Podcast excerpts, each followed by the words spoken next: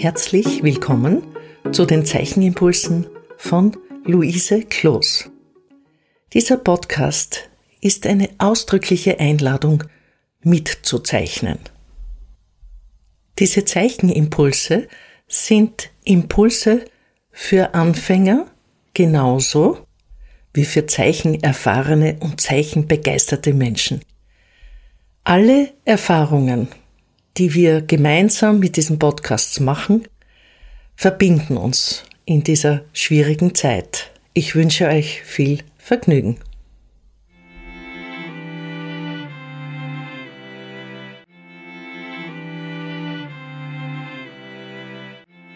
Vom Dunkel ins Hell. Wir haben mit dem Kritzeln begonnen. Das lockert und sorgt dafür, dass wir die Grundbegriffe der Linie verstehen. Mit der Geometrie ist auch schon ein Konzept dazugekommen, also eine Begrenztheit, die man ganz wissentlich sucht. Diesmal kommt die Idee dazu, vom Dunkel ins Hell zu zeichnen. Ihr nehmt ein Zeichenblatt, das ihr im Hochformat vor euch hinlegt. Entweder macht ihr einen kleinen Bleistiftrand parallel zur Papierkante, so drei bis vier Zentimeter von der Kante entfernt, oder ihr lasst es so, wie es ist. Das Ziel ist, dass ihr diesmal eine Übung von dunkel nach hell macht. Wir brauchen dann, wenn wir weiter fortschreiten, diese Grundbegriffe von Linie und Licht. Daher ist Licht heute unser Thema, von dunkel nach hell. Wie geht das? Also, ihr könnt gerne wieder eine Musik zugrunde legen, die euch inspiriert. Aber es kann auch still sein. Dieses Dunkel nach hell heißt, dass die Linien in der dunkleren Seite dichter und kräftiger sind, so dass es dunkel wird. Hell heißt, dass die Linien luftiger und zarter werden. Aber dunkel nach hell heißt auch, dass es einen stufenlosen Übergang gibt. Versucht, dass ihr euch wirklich darum bemüht und daran arbeitet. Ich kann euch sagen, es ist eine kleine Anstrengung dahinter, ein Durchhaltevermögen und auch ein immer wieder drübergehen, bis eben dieser stufenlose Übergang so weit als möglich funktioniert. Ihr müsst die Hand sehr gut kontrollieren. Ihr könnt kleinere Elemente machen, so dass ihr diese Elemente im Übergang besser streuen könnt. Das können Striche sein, das können kleine Kritzeleien sein, die dichter sind und dann weniger dicht und auch zarter in der Linie werden und dadurch viel duftiger strahlen. Bei dieser Aufgabe seid ihr mit kurzen Elementen besser bedient. Probiert vorher einmal auf einem Blatt aus, wie die kurzen Strichelemente aussehen können.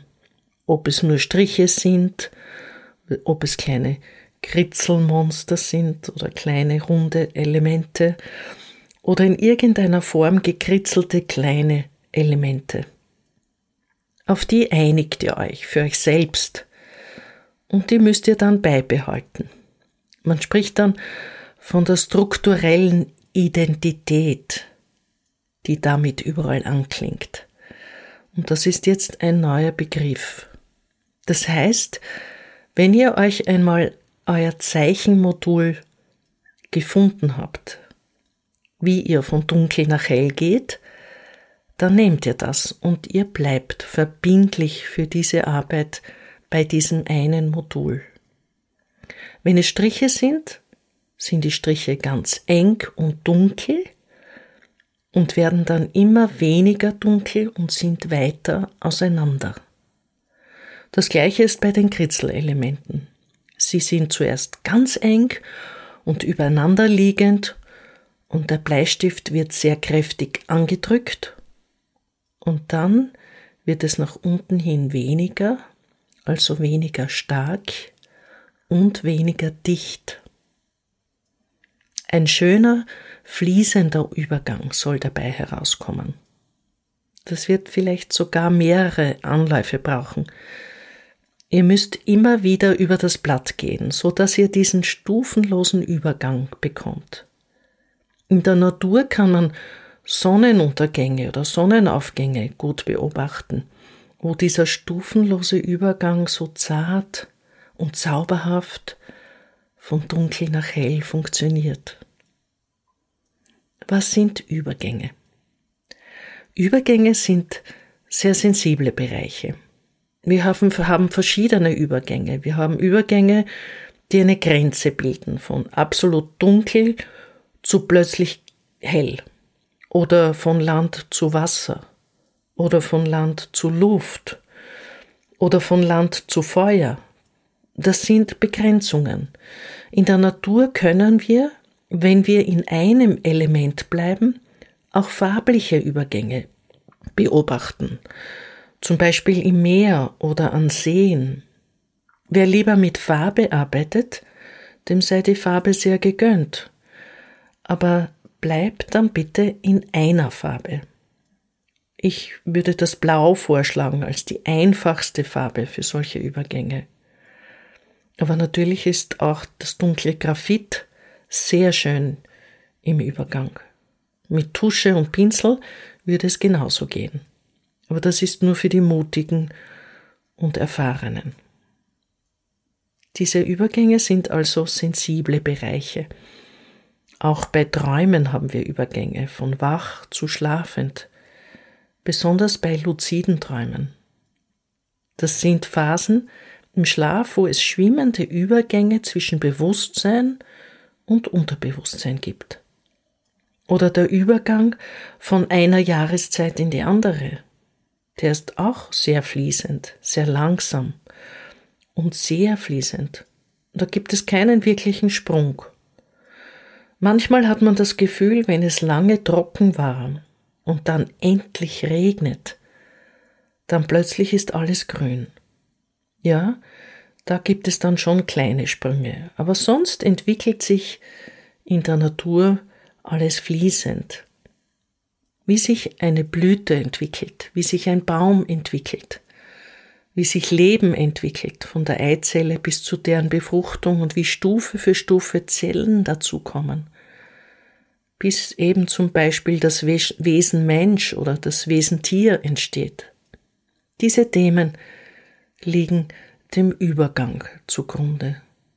So ein fließender Übergang ist das Ziel. Setzt euch wieder bewusst hin. Tut euch gut, indem ihr entspannt euch spürt, gut durchatmet. Und dadurch gibt es einen Übergang vom Alltagsbewusstsein hin zum ästhetischen Bewusstsein, nämlich dem Zeichnen mit dem Bewusstsein auf die Spitze des Bleistiftes bis zum inneren Impuls loszulegen gutes Gelingen.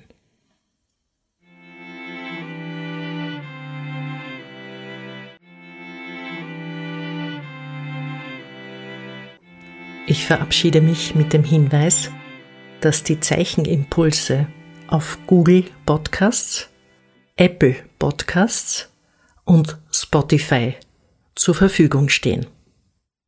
Ich freue mich über eure Kommentare und Feedback und ich freue mich natürlich, euch beim nächsten Podcast wieder begrüßen zu dürfen. Herzliche Grüße, eure Luise Kloß.